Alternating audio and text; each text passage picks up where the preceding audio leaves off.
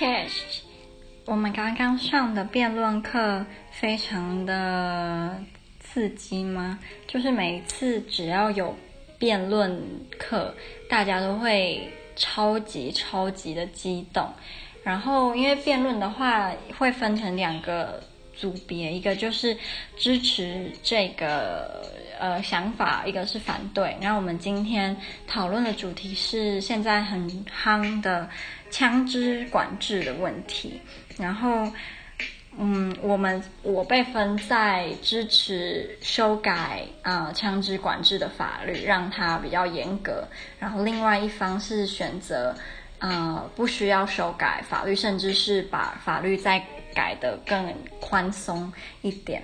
我们那时候想说，哎，我们这一组一定很容易想，就是为什么要。呃，让枪支管制变得比较严格，没有想到其实很困难。然后，如果我们偷偷 Google 发现，大部分的文章也都是在讲为什么应该要让呃枪支就是不要被管制得很严格，反而不是我们这一方的论点。然后我们就想了很久啊，终于挤出了几个论点之后呢，就开始辩论了。然后另外一方他们就说，他们就举。强暴的例子，就是如果今天有一个女生，她在路上，她要被强暴，可是她如果可以有枪带在身上，然后她就可以让那个歹徒知道，就是他不是好惹的，因为他有枪，人家就不可以强暴他。然后我们就想说，可是当你有枪的时候，就是对方也会有枪啊，不是只有你。然后他们讲说，可是，呃，如果你是个女生，然后。你有枪，你就可以保护自己，不要受到对方，就算他也有枪的啊、威胁。因为你们今天体格可能你不如他，但是因为你们有枪，那是一样的，就是武火力。如果我们就是火力用差不多的话，那你的可以让他一就是一击毙命，他也可以伤害你。所以你们两个就变成没有这么悬殊。就是如果今天你没有枪，你会跟他比起来，你就一定得做他要你做的任何事情嘛。然后我们这边就有人就讲说。嗯他觉得，如果今天你也有枪，你可能会增加对方使用枪的几率。如果他感觉到他受到你的威胁，但是如果今天你是一个没有枪的女生，那你顶可以用顶多吗？就是你就是被强暴，但是你生命不会受到伤害。这样，总之就是感觉有一点，后来就有点陷入。怎么吵都两方都不会赢的局面，因为后来就开始越来越激烈，大开始就一直吵，吵的面红耳赤，然后两方的男生也都很有自己的想法，然后就一直吵，一直吵，然后我们其他人就觉得，呃，到底该就是听谁的才好？因为总觉得对方的也有点道理啊，我们的也蛮有道理。然后后来又有提到黑市的问题，就是对方就说，如果今天，嗯。把枪支很严格的管制，那黑市会变得更猖獗，那坏人就更有机会透过不当的管道买管道买到嗯不合格的枪支，或者是坏人他们就会就是透过黑市去买就是火力很强的那种枪。然后我们这边好像就说，所以我们才认为。呃，就是枪支管制的法律要变得严格，然后这个严格当中就会包括对黑市的管制。可是就是会觉得说，黑市就是称为黑市，就是因为政府管不到，对吗？所以如果今天你就算让枪支管制的法律变严格，它在某个程度上其实还是管不到黑市。然后啊，总之就是很很复杂，就是一直吵，一直吵，大家都。而且他们不是说上课吵完就算了，他们是还会下课的时候还会再去找对方，然后就是再一定要把自己的想法讲清楚，然后对方也要把自己的想法讲清楚，他们才愿意离开。所以不是上课讲完就算了，是下课还会继续继续吵。就我之前在台湾，如果我们也没有常常办辩论，好像，嗯、我之前在台湾的时候，我们英语系有上课的时候有辩论过两次吧，可是两次你就感觉出来大家也也。不是特别在意，然后不是真的会花很多心思想要去说服人家，或者是去跟人家就是辩论。但是这边是他们真的很在意，能不能把自己的想法表达得很清楚，然后能不能让对方甚至改变对方的想法，就是对他们而言是非常重要。所以我就从这边很深刻的感受到，嗯，难怪大部分的西方人在阐述自己的意见的时候是能够。很有条理，然后和他很他也不在乎说你们其实是好朋友，但是在这个想法不一样，因为吵完下课居然也吵，吵完那就算了，因为我们只是对某件事情的观点不一样，这不会影响到我们的友情或者是我们身为同学的一些情谊之类的，然后后来第二个主题就是我们后来辩论这个第二，因为第一个那个枪支管制是上课的时候辩论的，第二个辩论是我跟我另外两个好朋友，我们在。在走回，就是走去搭电车的路上，我们三个 居然有点像是在小辩论宗教议题，然后主要是在讲基督教跟天主教。那呃，比起来是天主教为主，因为波兰大部分的人都是天主教徒。然后他们就在我们就是在讨论啊、天主教的一些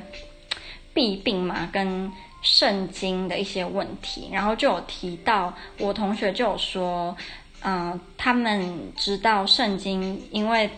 它是被翻译过来的，比如说翻成英文或是翻成波兰文也好，都不是它原先的语言的版本。那在翻译的过程中，你只要一个字翻错，就很可能导致信仰这个宗教的人的整个观念跟整个信仰是跟他跟圣经原本的意思是背道而驰，甚至是呃完全相反啊，或者是很严重的偏差。他们就有提到。好像在同性恋上面，圣经的翻译是有问题的。他们说，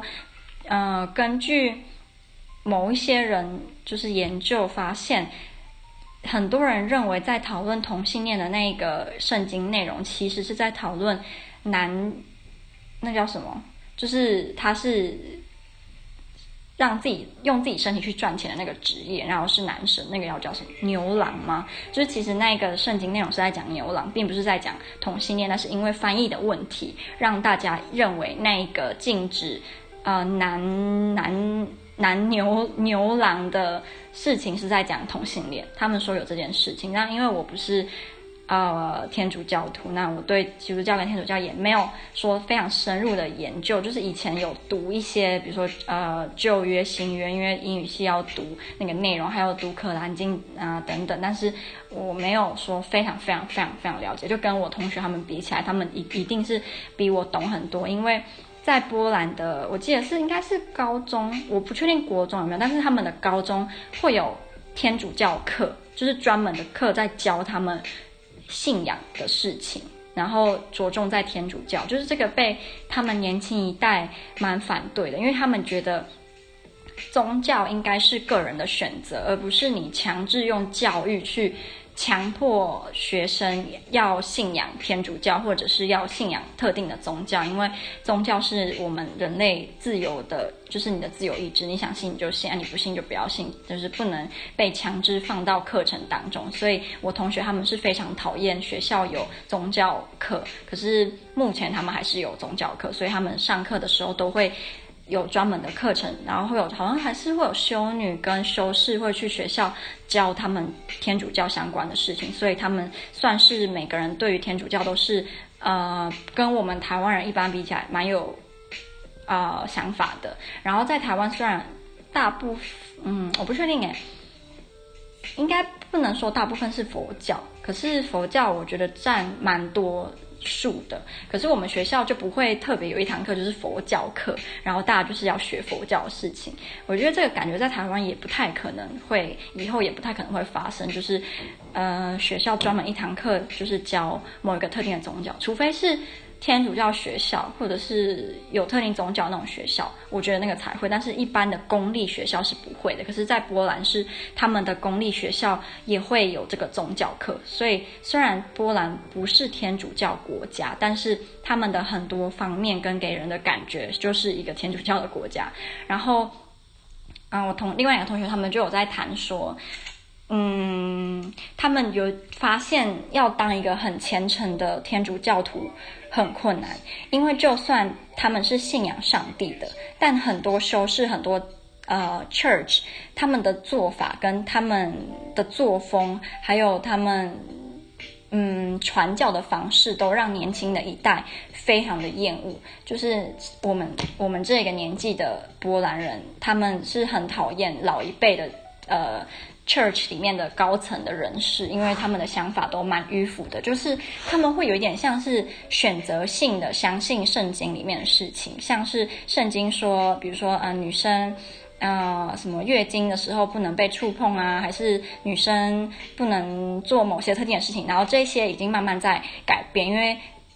呃，高层的人士也知道现在的趋势就是这些很迂腐的想法是要改改变的，但是对于同性恋或者是对于其他的方面，他们就还是抱持一个非常迂腐的想法。然后我同学他们就说，这一些人就会让年轻一代对于教堂跟对于天主教是。抱持非常复杂的情感，一方面他们是相信神的，相信有神，但是一方面他们又很讨厌里面教会人士的一些做法。然后我就想说，嗯，那今天就是在台湾有没有这个情况？我觉得好像在宗教上面，台湾